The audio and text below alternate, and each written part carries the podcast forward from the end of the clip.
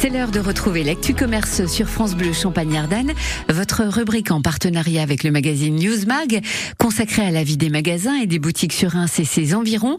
Avec vous, Émeric Kenyo, bonjour. Bonjour Caroline. Alors, pour démarrer, vous nous parlez d'un café un peu particulier, puisqu'il s'agit d'un café monastique.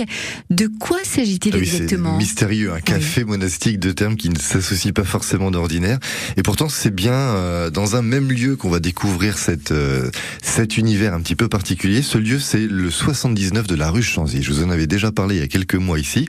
C'était le World of Magic, quand la déco, l'ambiance et euh, toutes, toutes les, tous les objets qu'il vendait étaient un petit peu dans le style Disney et Star Wars. Eh bien, on change encore d'univers. Disney Star Wars place donc à l'esprit un petit peu monastique. Alors, qu'est-ce que ça veut dire concrètement?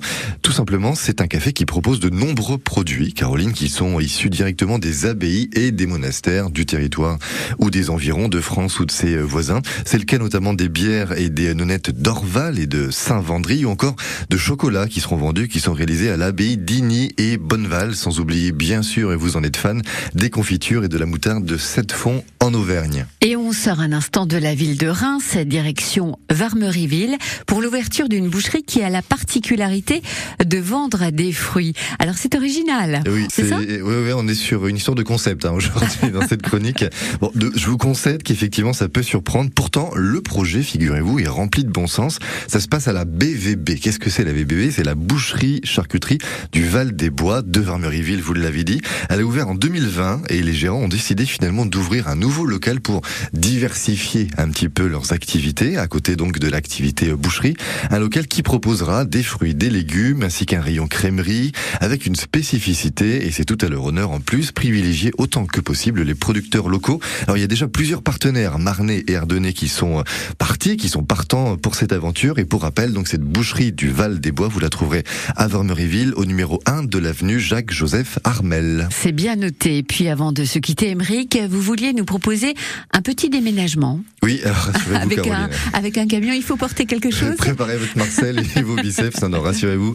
Il s'agit pas du mien, donc pas de risque de se retrouver à, à porter un canapé ou la machine à laver. Ce déménagement en question, euh, lui aussi est un petit peu particulier. C'est celui de la boutique de l'Odyssée des Jeux. Elle a migré il y a tout juste une semaine de la rue Chanzy jusqu'au numéro 113 de la rue de Velle. Ça fait presque cinq ans que l'équipe s'est lancée dans cette belle aventure qui est centrée autour des jeux de société.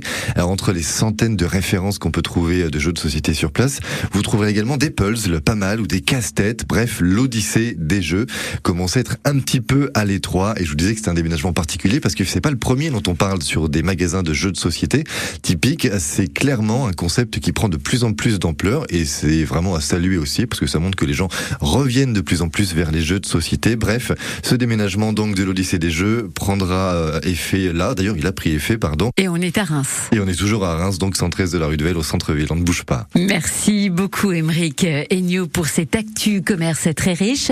On se retrouve samedi prochain. À samedi.